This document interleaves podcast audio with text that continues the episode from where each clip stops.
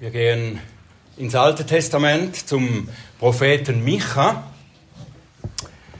Und zwar ins Kapitel 5 und lesen die Verse 1 bis 3. Micha 5, 1 bis 3. Und da heißt es, und das ist das Wort Gottes, und du, Bethlehem, Ephrata, dass du klein unter den Tausendschaften von Juda bist.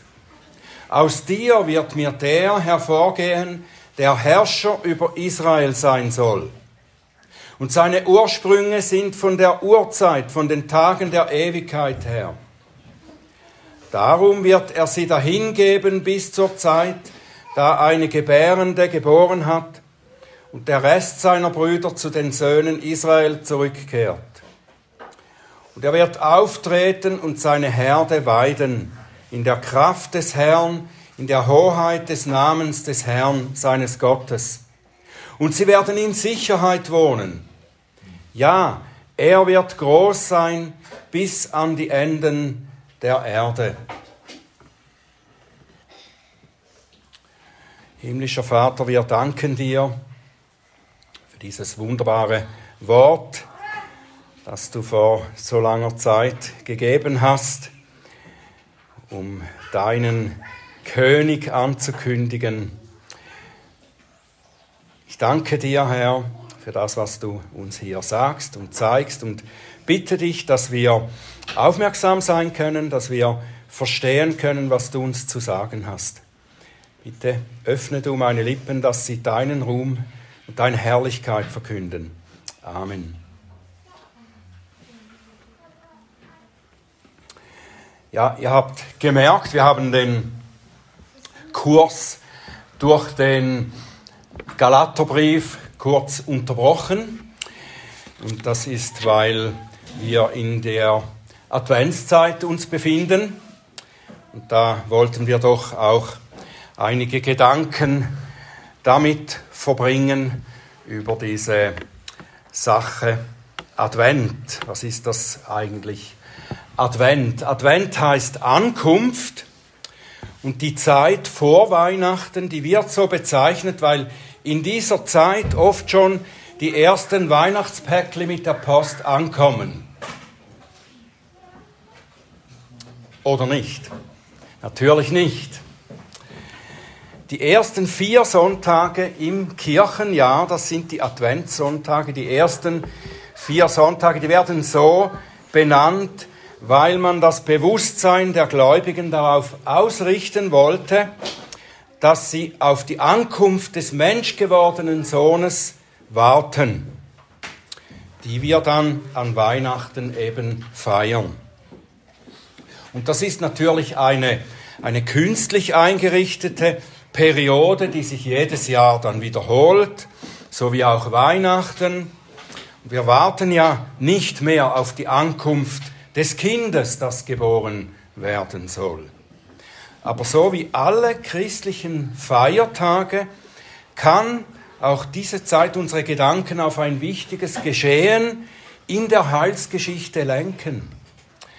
Und vielleicht kann die Tatsache, dass wir sogar vier Adventssonntage haben, uns in Erinnerung rufen, dass es eine sehr lange Wartezeit gab in der die Glaubenden und die Hoffenden auf den Erlöser Israels warteten.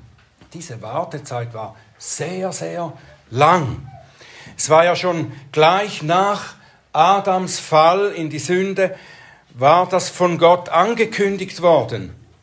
Und danach auf vielerlei Weise durch viele Propheten und viele andere Dinge, Symbole und Typen, Vorschattungen. Und in dieser langen Wartezeit ging dem Volk Gottes immer wieder die Hoffnung verloren. Oder es entstanden falsche Erwartungen. Und tragischerweise geriet das Volk Gottes auf viele Abwege. Sie wurden ihrem Gott untreu. Und der Prophet Micha spricht in diese tragische Situation hinein. Micha ist ja ein Zeitgenosse von dem Propheten Jesaja. Und ihre Botschaft, die Botschaft der beiden, die gleicht sich in manchen Aussagen sehr. Es ist wie zwei Zeugen, die das Gleiche sagen, auf ihre ganz eigene Weise natürlich. Jesaja ist viel umfassender, Micha ist viel kürzer, aber die gleichen Dinge sind in ihrer Botschaft drin. Und zwar verkündigen sie Gottes Gericht. Gottes Gericht in der Zeit nach der Trennung der Stämme Israels. Diese Trennung der Stämme Israels, die war an sich schon ein Gericht Gottes. Aber das Volk ließ sich dadurch nicht aufrütteln und sie entfernten sich immer weiter von ihrem Gott. Micha spricht nun den kleineren Teil Israels an, nämlich das sogenannte Südreich, Juda. Und wie bei Jesaja und allen anderen Propheten ist seine Gerichtsbotschaft auch mit dem hoffnungsvollen Versprechen des kommenden Erlösers durchzogen. Gottes Gericht ist nämlich nicht dazu gedacht, sein ungehorsames Volk zu vernichten, sondern dazu, die Ungehorsamen zur Umkehr zu rufen und sie auf ihre Erlösung vorzubereiten. Und deshalb wechseln sich die strafenden Worte des Gerichts und die Verheißungen der Erlösung bei den Propheten ständig ab. Auch bei Micha mitten unter den Gewitterwolken des Gerichts leuchtet immer wieder ein Lichtstrahl der Gnade hervor. Gerade so, wie Gott durch das ganze Alte Testament hindurch zunehmend sein künftiges Heil offenbart. So geht es auch im Buch Michas. Zuerst, nach fast zwei Kapiteln mit Worten des Gerichts, da kommt erstmals nur kurz das Versprechen, dass der Herr sein Volk wieder sammeln wird. Dann wieder ein Kapitel mit weiteren Ankündigungen des Gerichts. Dann etwas ausführlicher das Versprechen eines zukünftigen Friedensreichs, das der Herr geben wird. Und schließlich erklärt er, dass sein Volk erst nach Babylon kommen muss, und von vielen Nationen bedroht wird, aber dass sie dann gerettet werden. Sie werden ihre Bedränger überwinden. Der Herr wird sie aus deren Hand erlösen. Aber davor werden sie, wie es hier eben im Kapitel 5, Vers 2 auch heißt, dahingegeben bis zu der Zeit, da eine Gebärende geboren hat. Das kann man zunächst so deuten, dass der kommende Befreier erst noch geboren werden muss. Er ist noch nicht geboren. Es gibt noch einmal eine Zeit des Wartens. Es wird Hoffnung geweckt. Schaut nach vorne. Wartet auf das Heil, auf die Rettung des Herrn. Ihr müsst zuerst noch dahingegeben, zubereitet, bereit gemacht werden, aber die Zeit eurer Rettung kommt. Der Retter wird geboren werden. Aber das ist natürlich nicht alles. Die Erwähnung dieser Gebärenden, die gebären wird, hat eine größere, viel größere Bedeutung. Wir finden das, wie gesagt, auch bei Jesaja. Der Zeitgenosse Michas, der andere Zeuge, der spricht auch von dieser Frau, die gebären wird. Zwar in Jesaja 7, Vers 14. Darum wird der Herr selbst euch ein Zeichen geben. Siehe, die Jungfrau wird schwanger werden und einen Sohn gebären und wird seinen Namen Immanuel, das bedeutet Gott mit uns, nennen. Wir könnten jetzt ganz viel über diesen Vers allein und dieses Zeichen sagen. mehr als eine Predigtlänge. Ich will nur etwas hervorheben, das, was nahe mit Michas Botschaft zusammenhängt. Micha spricht vorerst von der Niedrigkeit des Ursprungs von diesem Herrscher, der kommen soll. Von der Niedrigkeit seines Ursprungs. Natürlich, jeder König ist von einer Frau, von seiner Mutter geboren. Was aber die Hörer von Micha noch nicht ahnten, ist, dass dieser König der Sohn Gottes ist. Für ihn ist das sehr wohl etwas Niedriges, von einer menschlichen Mutter geboren zu werden. Aber Michas Prophetie sagt noch mehr von der ursprünglichen Niedrigkeit des kommenden Königs. Was sagt er? Er sagt, er wird aus einem unbedeutenden Ort kommen, aus Bethlehem. Bethlehem, dass du klein bist, klein, unbedeutend, Provinzort. Michas Hörer wussten, dass auch David aus diesem kleinen Provinzort gekommen ist, der König David.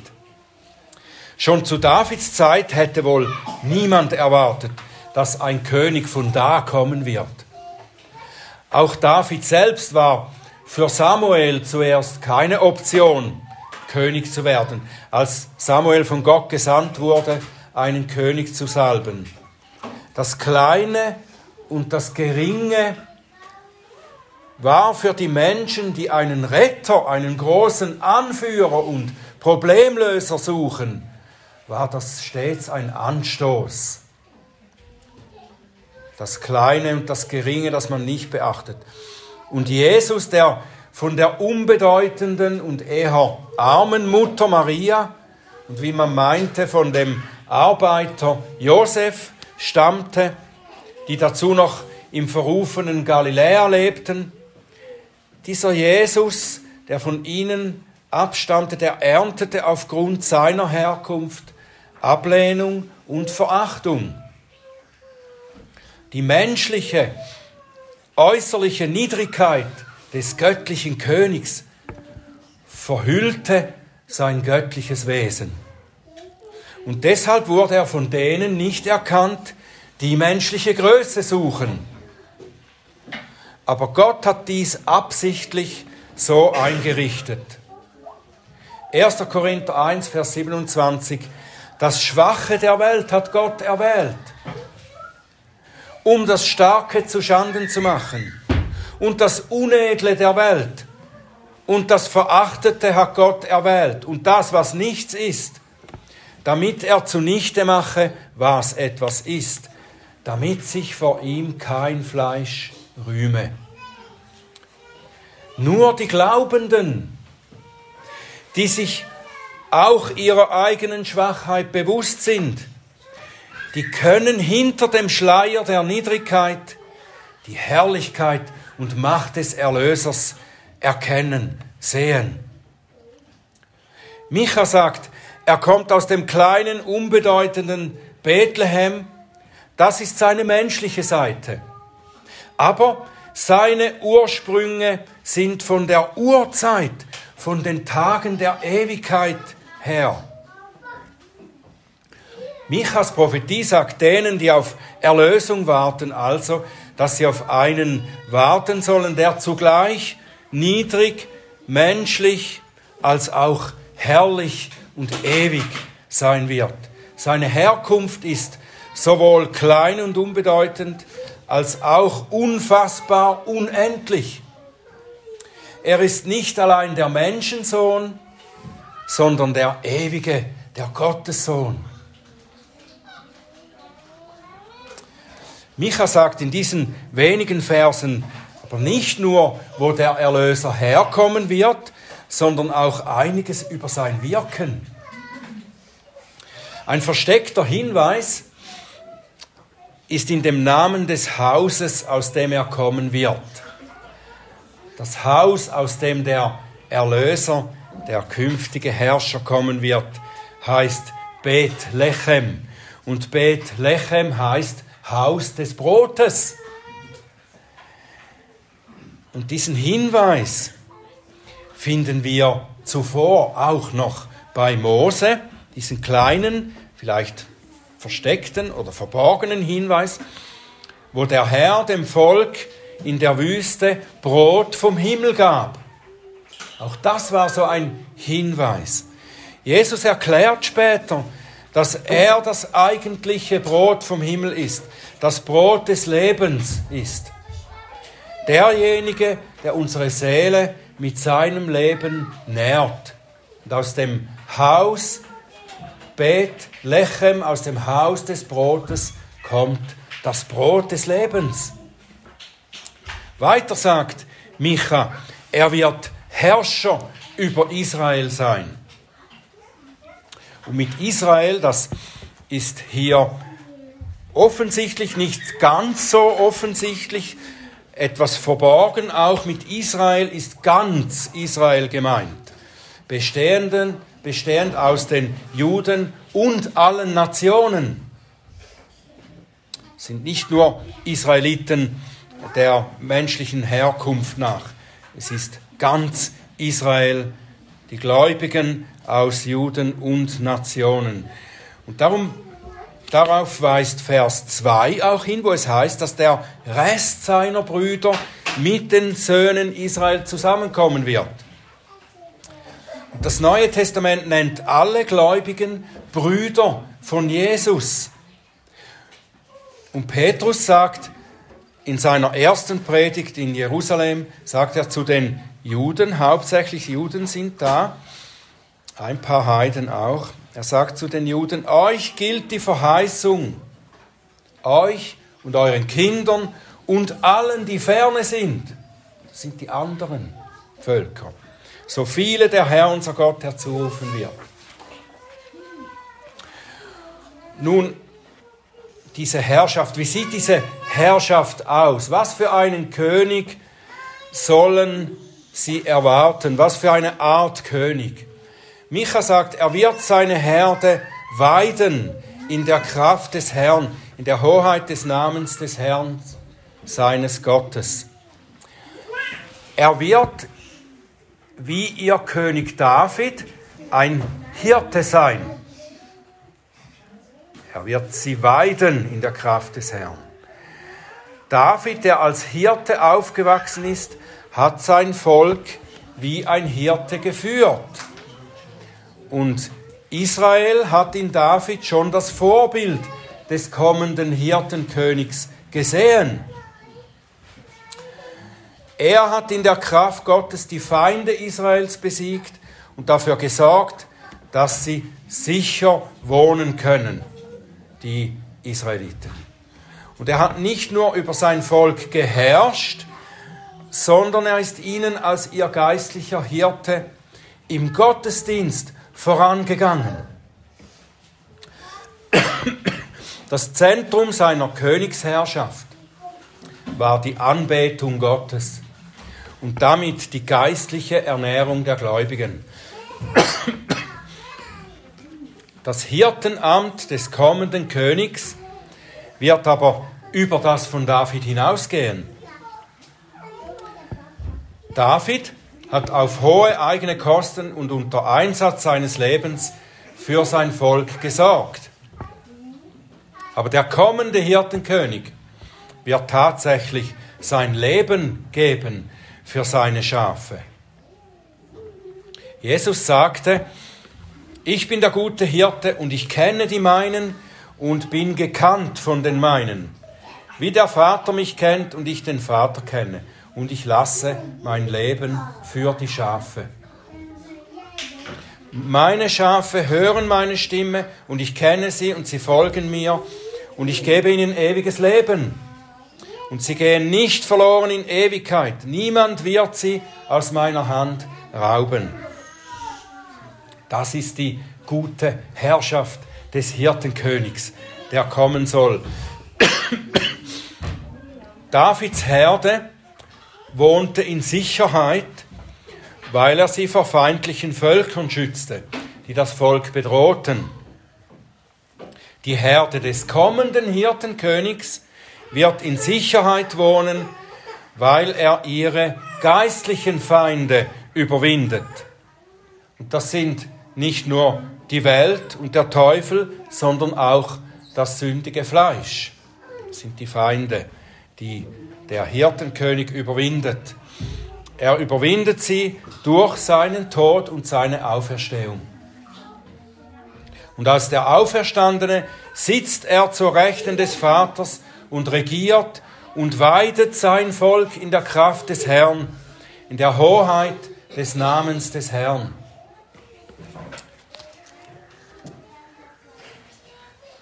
Dies alles, was die Hörer von Michas Prophetie in wenigen Worten vorausgesagt bekamen, ist im Kommen des Herrn Jesus erfüllt worden.